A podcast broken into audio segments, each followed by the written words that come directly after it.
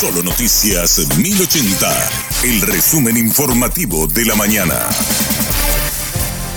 Hola, soy Susana Arevalo y este es el resumen informativo de la mañana. La jueza María Teresa González, camarista del Tribunal de Apelaciones de Central, recibió dos sobres con amenazas de muerte. La carta era bastante desagradable, hacía alusión, ¿verdad?, supuestamente a mi irregular desempeño eh, como, como magistrada, pero no, no indicaba ninguna causa en particular, ¿verdad? Y la verdad que la denuncia fue por facción grave y amenaza de muerte, porque realmente creemos, o creía yo, ¿verdad?, ayer, al hacer la denuncia de que podría encuadrarse dentro de esa calificación legal también. Y bueno, hablé con, conversé también con el fiscal adjunto, con el fiscal general, a ver si se puede por lo menos dar con la trazabilidad de la carta, ¿verdad? Viene la amenaza después de una serie de, de, improperios, de una serie de descalificaciones, de muy groseras, muy, muy, muy pesada, muy intensa la carta, ¿verdad?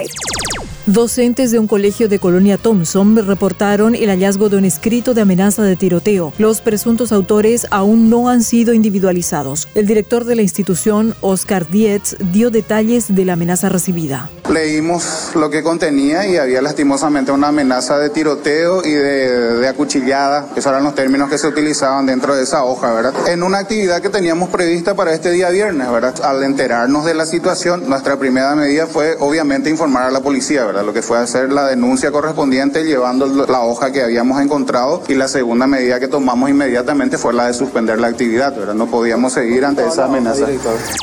Personas privadas de libertad limpiaron la costanera de Asunción. Forma parte del programa Transformando mi ciudad, servicio que nos une y restaura, impulsado por el Ministerio de Justicia y la Municipalidad de la capital. El objetivo es promover la conciencia ecológica y el cuidado del entorno natural y fomentar la reinserción social.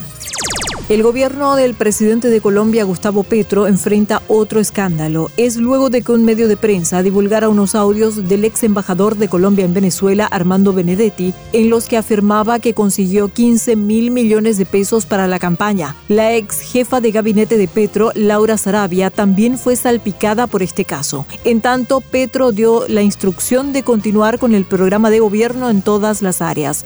Santiago Rincón, de Blue Radio, preparó este reporte para Radio Monumental. ¿Terminará todo este episodio de crisis en el gobierno con la excusa de una borrachera? Así lo dio a entender anoche el ex embajador Armando Benedetti que puso un trino excusándose de sus declaraciones y acusaciones por el trago y el afán de un puesto. He sido parte fundamental del actual proyecto político del presidente Petro. Sin embargo, no satisfecho con lo que me correspondió políticamente en un acto de debilidad y tristeza, me dejé llevar por la rabia y el trago, escribió Benedetti. A los pocos minutos el presidente retomó ese trino diciendo que sus rivales políticos se han apresurado a denunciarlo en la comisión de acusaciones. Sin embargo, en ninguna entrevista o en audios, dice el mandatario, se ha mostrado que se cometió un delito. Se trata de un simple intento de golpe blando para detener la lucha contra la impunidad. Esos pronunciamientos se dan en momentos en que parecía que el choque seguiría escalando. La instrucción es que el escándalo no puede afectar el trámite de las reformas y que deben continuar su debate en el Congreso. Santiago Rincón, Blue Radio.